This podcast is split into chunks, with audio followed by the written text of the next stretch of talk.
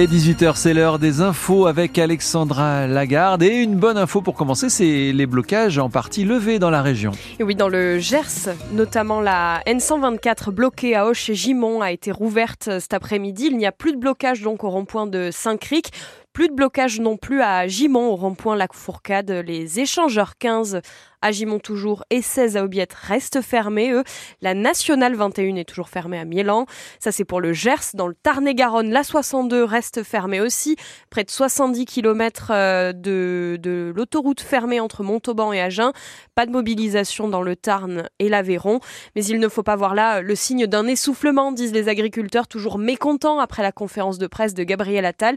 Ce matin, Premier ministre est revenu en effet sur les mesures annoncées par le gouvernement au début du mois. Il a promis entre autres un nouveau texte de loi Egalim d'ici l'été.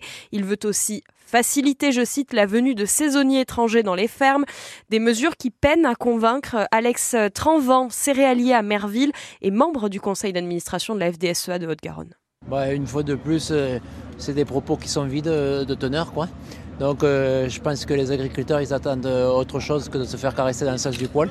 Donc je pense que c'est pas avec ce genre de discours qu'on apaisera les tensions dans les campagnes. Il a peut-être dit quelque chose de concret, mais à un élève, on lui demande de rendre une copie. On lui commence pas, on lui demande pas de commencer à écrire la première page d'un cahier. Tant que du concret n'aura pas intervenu au sein des exploitations agricoles, les agriculteurs ne lâcheront pas la mobilisation. Ça durera le temps qu'il faudra, jusqu'à ce qu'on arrive à pouvoir vivre décemment de notre travail. Des agriculteurs du Tarn-et-Garonne, de la Haute-Garonne et du Gers prévoient d'ores et déjà de manifester à l'ouverture du Salon de l'agriculture ce samedi à Paris. La FDSEA et les JA mettent en place un bus d'une cinquantaine de places qui partira vendredi matin de Montauban depuis la Chambre d'agriculture. À la une également ce soir, un local du secours populaire cambriolé la nuit dernière à Toulouse. Le local de l'avenue des États-Unis vers 3 heures du matin la nuit dernière, l'alarme se déclenche. Un membre de l'association donne l'alerte à la police et quand les policiers arrivent sur place, un jeune homme euh, est encore dans l'entrepôt. Un autre est à l'extérieur avec un chariot rempli de denrées. Les deux hommes âgés d'une vingtaine d'années, déjà connus des services de police, ont été présentés à un juge ce matin dans le cadre d'une comparution sur reconnaissance préalable de culpabilité. Les cliniques psychiatriques privées de Haute-Garonne choquées par les propos du ministre délégué à la Santé. Frédéric Valtou, en déplacement hier au CHU Purpan de Toulouse, a dénoncé l'inaction des établissements privés de Haute-Garonne dans l'accueil des patients psychiatriques. Sa venue fait suite notamment à deux agressions sexuelles présumées et le suicide d'un patient en consultation psychiatrique à l'hôpital. Il a dit notamment, je cite, l'hôpital ne peut pas, ne peut pas être simplement le de ce que les autres ne veulent pas faire. Et ça, ça n'a pas plu, bien sûr, euh, au président de la Fédération de l'hospitalisation privée en Occitanie, Pascal Delubac. Monsieur le ministre, il était le président de la Fédération des hôpitaux publics juste avant d'être nommé ministre et donc il ne connaît que le secteur public, il ne veut pas nous connaître. Le rapport de la Cour des comptes de décembre 2023, il donne des, des statistiques très claires sur ce que prend euh, l'hospitalisation privée en termes de patients, nombre de prises en charge, de lourdeur de patients, de nombre de patients. Il démontre tout à fait qu'il n'y a pas une opposition entre le public et le privé, que tout le monde travaille ensemble et que ce rapport est ignoré des gens qui sont censés nous superviser. Je pense que le privé est tout aussi en difficulté que le secteur public et d'ailleurs vous ne m'avez pas entendu dire un mot contre le secteur public. Par contre, très clairement, je trouvais inacceptable la façon dont nous sommes traités. On a une présomption, euh, présomption de culpabilité euh, de la part du ministère qui est vraiment euh, inacceptable, voire dangereuse. Vous venez d'entendre euh, le président de la Fédération de l'hospitalisation privée en Occitanie, Pascal Delubac, qui réagissait au propos de Frédéric Valtou, qui sera l'invité de Ma France avec euh, Wendy Bouchard demain sur France Bleu de midi à 13h.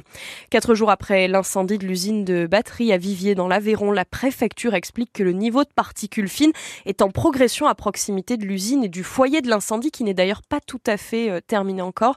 Les autorités déconseillent les habitants qui sont proches de l'usine de faire des activités euh, d'éviter de faire des activités physiques et sportives. Si vous avez des symptômes comme des maux de tête ou des vomissements, allez consulter.